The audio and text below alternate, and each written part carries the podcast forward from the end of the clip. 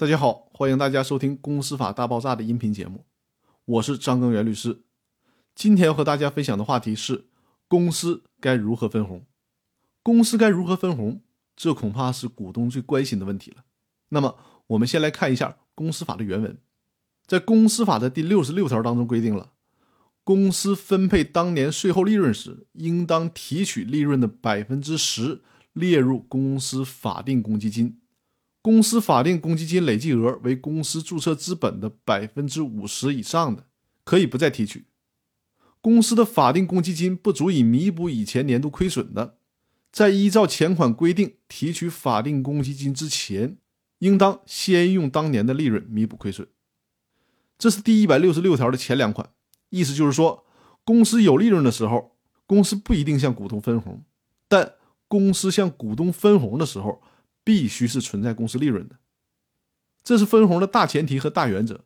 接下来，我们再看看公司分红的分配顺序。我们要先明确一下什么是营业利润。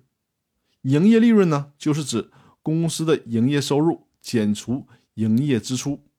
比如说营业税金以及附加、业务及管理费、资产的减值损失和其他的业务成本。营业利润就是公司的营业收入减去。营业支出的余额，这就是营业利润。营业利润加上营业外收入减去营业外支出的余额，就是利润总额。利润总额减去所得税费用的余额是正数的，该余额就是公司的年度净利润。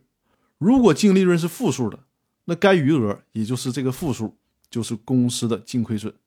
在公司出现亏损的情况下，就不存在净利润的分配问题。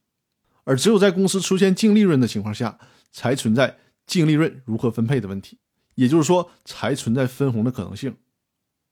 公司法的第一百六十六条第二、第三以及第四款都规定了净利润的分配顺序，我给大家归纳一下：第一个是用来弥补以前年度的亏损，公司法的法定公积金不足以弥补以前年度亏损的，在提取法定公积金之前，应当先用当年利润。弥补亏损，这种情况下是不允许分红的。第二，提取法定公积金，公司分配当年税后利润的时候，应当提取利润的百分之十列入公司的法定公积金。公司法定公积金累计额为公司注册资本百分之五十以上的，可以不再提取。第三，提取任意公积金，公司从税后利润中提取法定公积金后。经过股东会或者是股东大会的决议，可以从税后利润当中提取任意公积金。如果公司不依法提取法定公积金，会产生什么后果呢？公司法第二百零三条说的非常清楚：公司不依照本法规定提取法定公积金的，由县级以上人民政府财政部门责令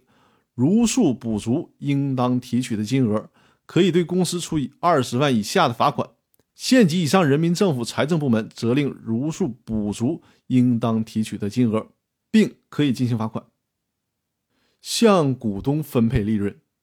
公司以前年度未分配的利润并入本年度的利润，在充分考虑现金流状况后，向投资者进行分配。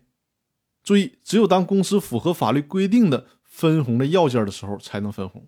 如果没有可以分配的利润却依然分红的话，这就属于违法的行为了。公司法的第一百六十六条第五款规定的非常明确：股东会、股东大会或者是董事会违反前款规定，在公司弥补亏损和提取法定公积金之前向股东分配利润的，股东必须将违反规定分配的利润退还给公司。最后要提示的是，公司法第一百六十六条第六款规定，公司持有本公司股份不得分配利润。比如说，在符合公司回购条件的时候，或者是公司为了激励员工而回购股权的时候，在公司暂时持有本公司股份的这段期间，公司本身是不能参与分红的。那希望大家能够通过这个音频了解到，违规分红不仅取得的财产要返还给公司，甚至还会受到行政处罚。那好，今天的分享就到这里，我们明天再见。